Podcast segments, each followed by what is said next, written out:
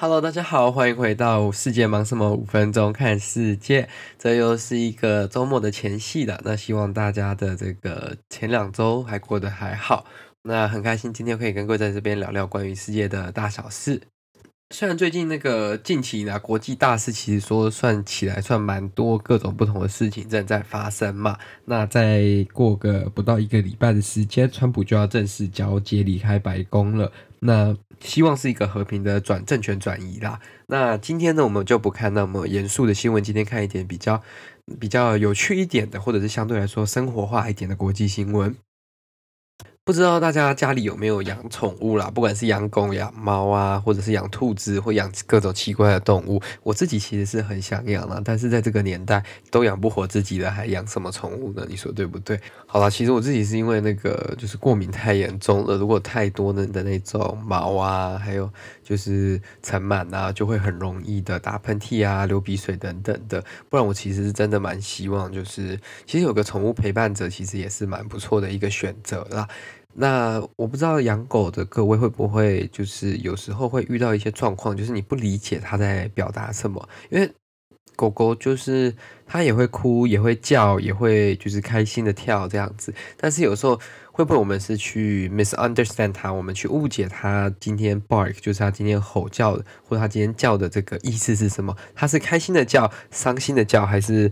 就是愤怒的叫呢，这个我们通常是不知道，除非你真的，你可能在打它，还是你跟它玩，还是就是它很明显的就是它肚子饿这种比较明显的行为啦。但是很长的时间呢，其实人类都会误解这些狗狗的讯号，或者他们想表达的这个心情跟就是感受啦。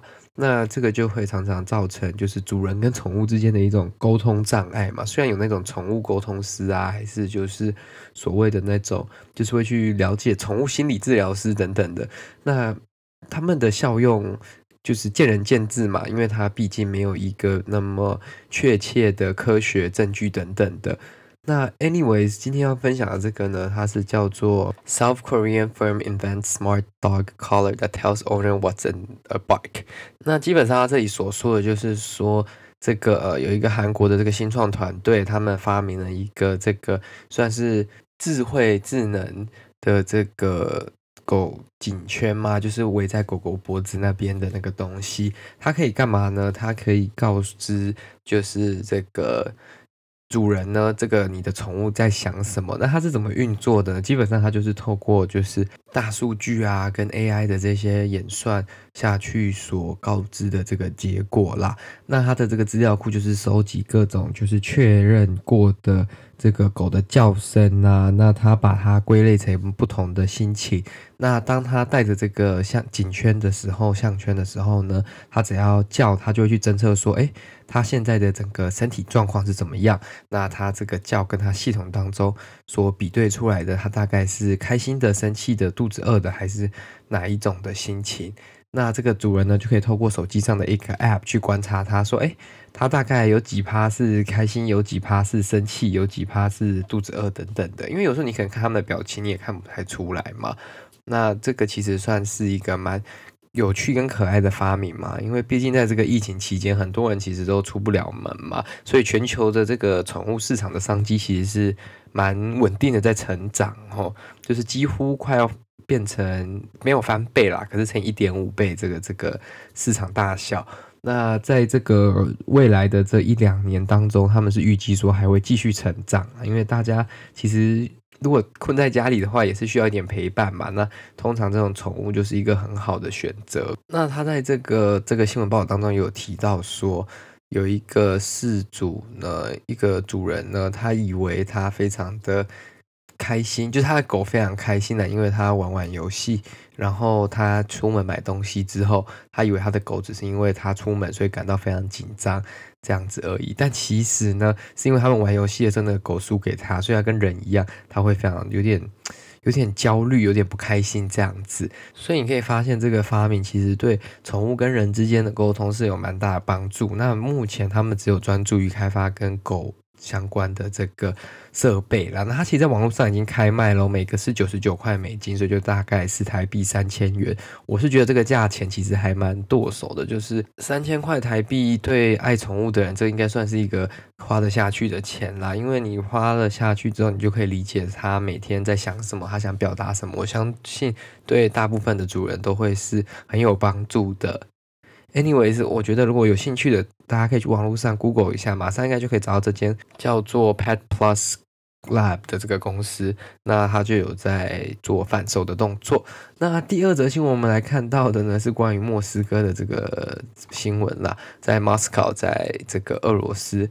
那基本上呢，有一个呵呵 有一个咖啡店的老板呢，他开了一个新的咖啡店。那他是叫做。我我先不要讲，大家可以猜猜看，就是你觉得他们会用什么样的主题嘛？那引起就是很多民众的挞伐这样子。那这个呢，就像我们在台湾啊，还是在日本，有很多猫主题的咖啡厅啊，女仆主题的咖啡厅，或动漫主题的咖啡厅等等。但这个老板开了一个咖啡厅，引起众人的愤怒。大家可以去猜猜看，究竟是什么样的主题会引起他开幕一天之后就被迫关门了？虽然当地的警方只是叫他把某个东西拿掉之后就可以继续营业，但是其他的这个地方政府单位呢，其实有施予压力，导致他隔天就决定将整个咖啡店，要说小餐馆就是直接关门啦。那它究竟是有什么主题呢？我们现在要公布正解，它是史达林主题的这个小餐馆咖啡店，它卖的是这种卷饼类跟咖啡饮品这样子。那它就是在门口挂着一个。那个叫做什么啊？斯大林的，就是画，然后呢，里面的这些服务人员呢，都穿着这个那时候时期的苏联秘密警察的衣服跟制服来服务客人，这样子。那这个就造成很大的这个 debate and fight on social media，就是很大的这种争议，因为毕竟斯大林也是个蛮争议性的人物嘛，虽然他可能带领着苏联就是。有成功的击败纳粹等等，但是呢，他同时间他也是导致就是很多人在这个他统治的时期死亡的原因嘛，因为那时候有个叫做 Great Terror 的这个时期，就是很大的这种压迫的政权，那他们。在那个时期，就是 Great Terror 的这个时期呢，大概一九三六到一九三八，总共死了超过七十万人，然后这是非常大规模的这种压迫性的政府。那很多人都是像台湾那时候在那个戒严时期有这样的那种白色恐怖的那种情况啊，就是在更严重一点点。那许多人都被遭受这种。压迫性的对待，那同时间呢，他也有这种劳改营，那也有人因为就是政府的这个施政不当，导致他们就是饿到就是死于饥荒这个程度这样子，所以其实是蛮严重的一件事情，而且许多人是蛮不喜欢他的。那他用一个这个威权的代表 开咖啡厅，其实我觉得这个人的脑袋应该也是。蛮有问题的啦，怎么会想用这个东西去开一个咖啡厅？现在又不是在一个威权主义的，就是说俄罗斯虽然现在不是全民主的这个状态，但是我相信他们的人现在是比较聪明，也分辨得出是非的啦。这就像你在台湾开一个什么蒋中正咖啡厅一样，你会受到就是就是不喜欢他的他的踏法嘛，那就是不是一个很聪明的想法跟主意啦。Anyways，感谢各位今天的收听。如果喜欢这个节目，再将它分享给你的亲朋好友，那这就是对我们最大的动力。也欢迎到社交媒体上跟我们一起互动。谢谢大家，那我们就下集再见了，拜拜。